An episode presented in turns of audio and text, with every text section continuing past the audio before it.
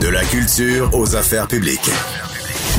Vous écoutez Sophie Durocher. Cube Radio. On le sait, à partir du 1er septembre au Québec, il va falloir un passeport vaccinal pour rentrer dans certains lieux publics, des lieux non essentiels. Donc, euh, il y a plein de questions légitimes qui se posent quant à ce passeport vaccinal.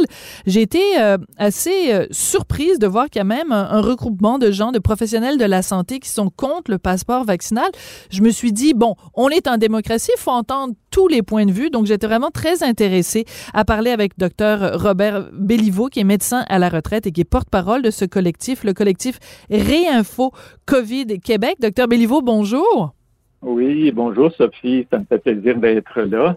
Ben écoutez, on va avoir une discussion passionnante, je pense, parce que vous, vous êtes donc dans ce regroupement des professionnels de la santé qui ont des réserves par rapport euh, au passeport vaccinal. Alors, je vous écoute, essayez de me convaincre, docteur Béliveau, parce que moi, je suis pour le passeport vaccinal.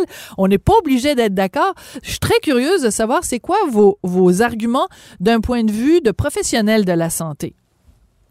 Oui, ben écoutez, d'abord, merci de me donner l'occasion parce que c'est pas c'est pas si fréquent que ça qu'on a l'occasion de débattre, en tout cas de, de dialoguer à tout le moins et puis de s'écouter, puis de se respecter dans, dans, les, possibilités de, d'avoir une discussion à tout le moins. Mais à Cube Radio, on aime ça entendre des opinions différentes. Alors c'est pour ça que vous êtes là, docteur Béliveau. Je vous écoute.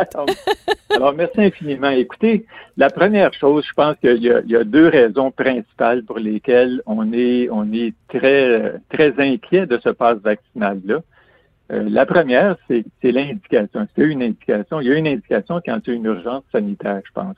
Euh, pour les, pour toutes les conditions qu'on rencontre, euh, il y a des, il y a des traitements, il y a des façons d'aborder les situations, les crises, et puis il faut que le, le, traitement, évidemment, soit, je dirais, à la mesure du risque ou du, ou du danger ou de la menace.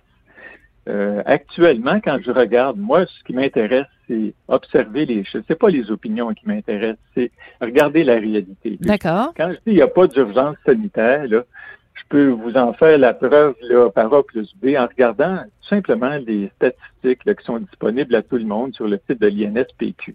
L'Institut national de santé publique du Québec. Je veux, je, veux le dire parce que des fois, on utilise des, des, acronymes puis les gens sont perdus. Donc, les chiffres de l'Institut national de santé publique, ils disent quoi, docteur Béliveau? Bon, écoutez, ils disent à la première vague, au mois d'avril, il y a eu une vague, une grosse vague. Il n'y a personne qui peut nier ça, nier l'importance de cette vague-là.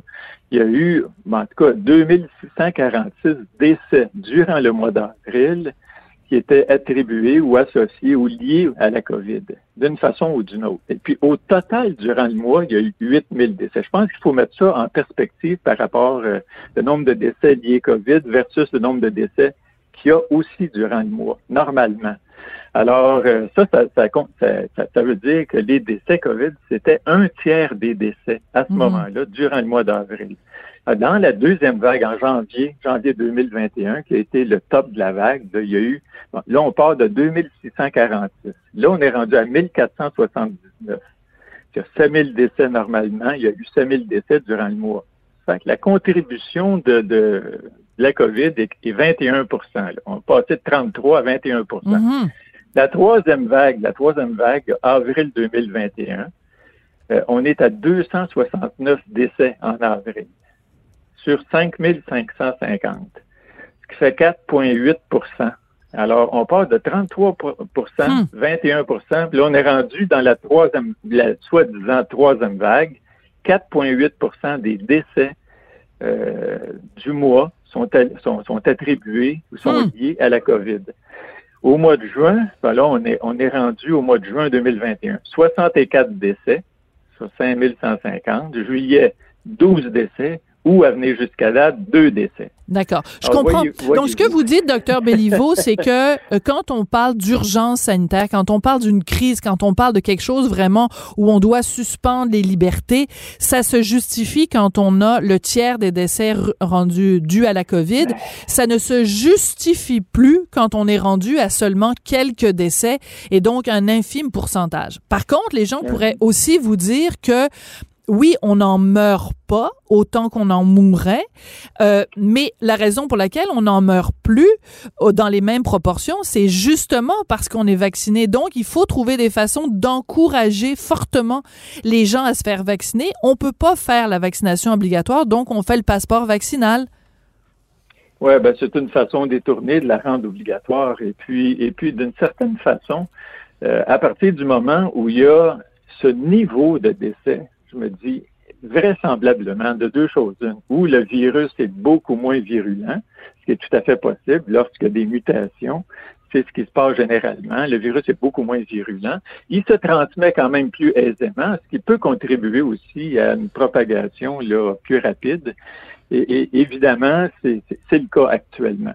Et ça, ça contribue aussi généralement à l'immunité collective.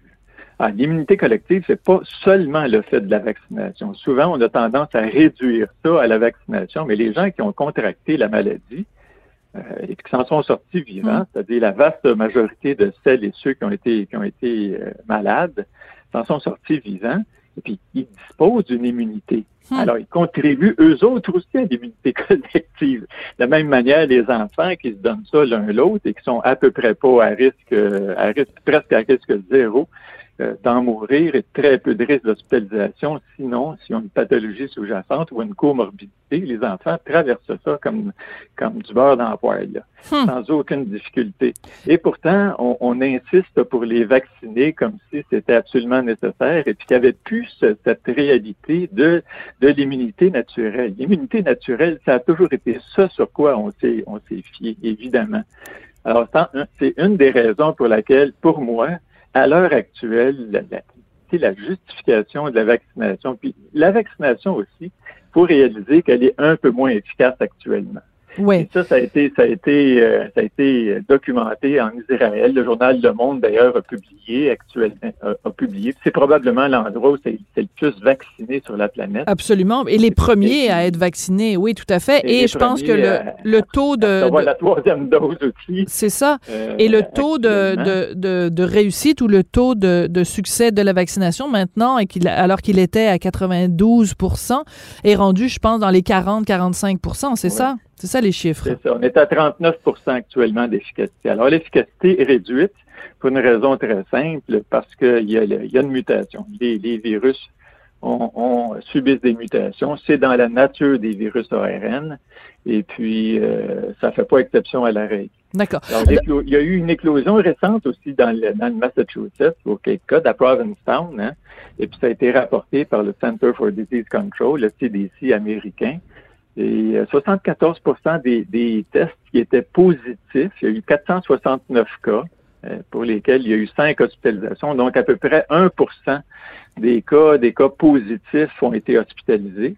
Chez les 5 hospitalisés, il y, en il y en avait 4 qui étaient complètement vaccinés, donc deux doses. Puis 74% des tests positifs étaient chez des, chez des, des, des doubles vaccinés aussi. Marquez que c'est une, c'est une population particulière hein, euh, à Provincetown. Euh, les gens qui ont été 87% des personnes qui ont été testées positives, c'était des hommes. Alors, euh, on sait que c'est une ville, c'est une ville où il y a une ville d'homosexuels masculins. Là.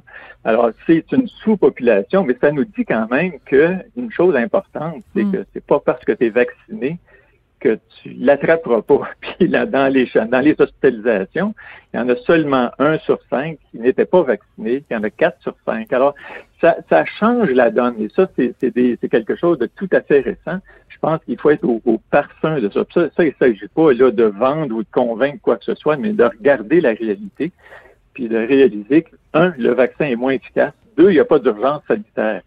Alors pour moi, ça fait quoi? Ça fait c'est quoi la justification à ce moment-là d'une d'une vaccination massive ou d'une d'une ségrégation ou d'une d'un risque d'amplifier les, la polarisation qui, qui cause des problèmes énormes dans les familles?